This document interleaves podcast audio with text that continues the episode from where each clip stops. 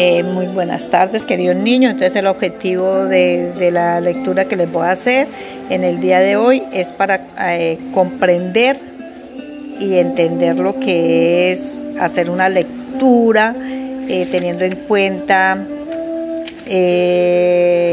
los momentos de la lectura y el tono de voz que se debe de utilizar según la puntuación. Entonces, la lectura se titula La ratoncita presumida de Aquiles Nazoa, es adaptación de Hace ya bastantes años, 200 años tal vez, unos buenos ratoncitos llegaron al pie de la montaña llamada Yo no sé. Trabaja que te trabaja, tras de roer y roer agujereando las piedras hasta que una hermosa cueva lograron por fin hacer.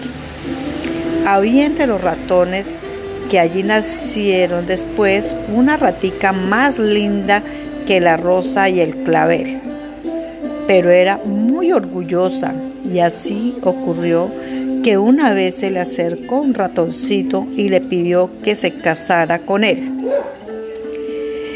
¡Qué ratón! tan parejero, dijo ella con altivez. Yo para novio aspiro a un personaje que sea más importante que usted. Y saliendo a la pradera le habló al sol gritando, ¡Ey!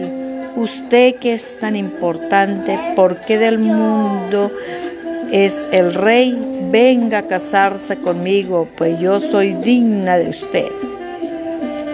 Más importante es la nube, dijo el sol con sencillez, pues me tapa en el verano y en el invierno también.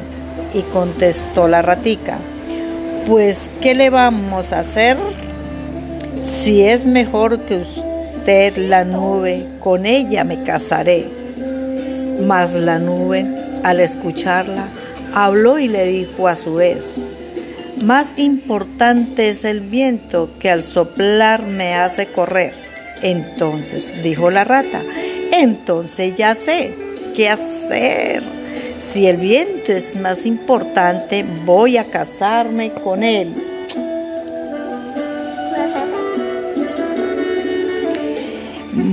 Mas la voz ronca del viento se escuchó diciendo después, ¡Ay, Hortensia! ¿Sabe usted? Mejor que yo es la montaña porque detiene mi paso, lo mismo que una pared. Si mejor es la montaña, con ella me casaré, contestó la ratoncita. Y a la montaña se fue. Mas la montaña le dijo, mejores son los ratones, aquellos que entre mis rocas, tras de roer y roer, construyeron la cuevita de donde... Entonces la ratoncita volvió a casa otra vez y avergonzada y llorando buscó al ratoncito aquel. Oh, perdóname, Alfredito por pequeño y por humilde un día te desprecié, pero ahora he comprendido y lo he comprendido bien, que en el mundo los pequeños son importantes también.